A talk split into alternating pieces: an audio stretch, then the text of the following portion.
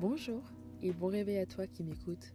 Tu entames actuellement la première saison de Podcasty et durant ce tout premier épisode, nos regards seront portés vers les sept premiers versets de Proverbes.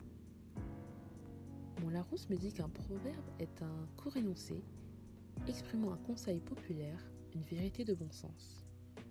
Hmm, cette définition m'emmène vers une conclusion. Celui qui donne un conseil est appelé conseiller, n'est-ce pas? D'ailleurs, Ésaïe 9, verset 5 me chuchote à l'instant. Car un enfant nous est né, un fils nous est donné, et la domination reposera sur son épaule. On l'appellera admirable, conseiller, Dieu puissant, Père éternel, Prince de la paix.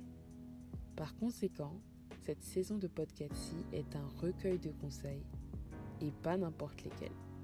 Des conseils donnés par l'admirable conseiller. Ne voudrait pas les entendre? Alors commençons par lire ce passage. Pour connaître la sagesse et l'instruction, pour comprendre les paroles de l'intelligence, pour recevoir des leçons de bon sens, de justice, d'équité et de droiture. Hmm, il y a quelque chose qui retient mon attention dans ces premiers versets connaître la sagesse Alors le but des proverbes n'est pas de devenir sage et d'être instruit, mais de connaître la sagesse et l'instruction. Bon, d'accord, mais qui sont-ils? Qui est la sagesse? Et qui est l'instruction? Comment faire pour les connaître? Et puis d'ailleurs, comment faire pour comprendre les paroles de l'intelligence? Et puis comment recevoir ces leçons de bon sens? Je suis pas sûre de saisir là j'ai hâte de lire la fin de ce passage parce que depuis le premier verset, on me répète pour faire ceci, pour faire cela, mais on ne me dit pas comment. Pour donner au simple du discernement, au jeune homme de la connaissance et de la réflexion. Bon, si je comprends bien, ce sont au simple que doit être donné le discernement. D'ailleurs, mon Larousse me dit que discerner signifie percevoir quelque chose, savoir par l'esprit, la réflexion ou encore découvrir quelque chose.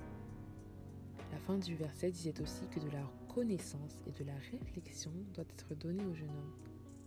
Comme dit mon père spirituel, le prophète Yann, quand la parole prévoit quelque chose en amont, c'est que tu t'apprêtais à ne pas le faire.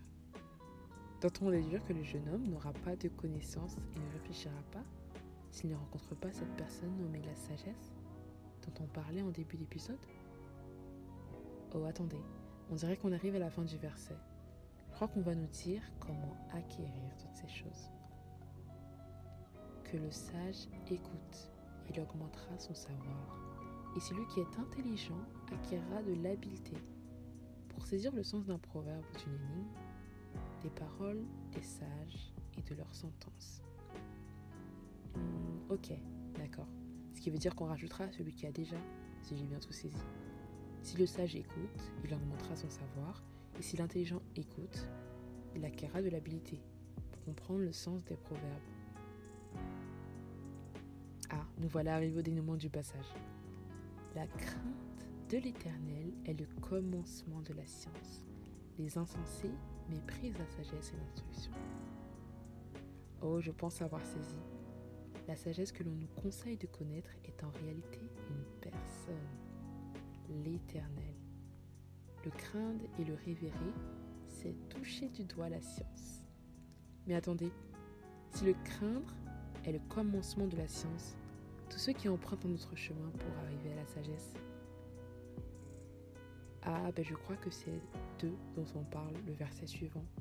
Ils sont appelés insensés parce qu'ils méprisent cette personne qu'est la sagesse et l'instruction. Eh bien, waouh Ce passage renferme des trésors incroyables et il suffit de le lire avec l'aide du Saint-Esprit pour les saisir.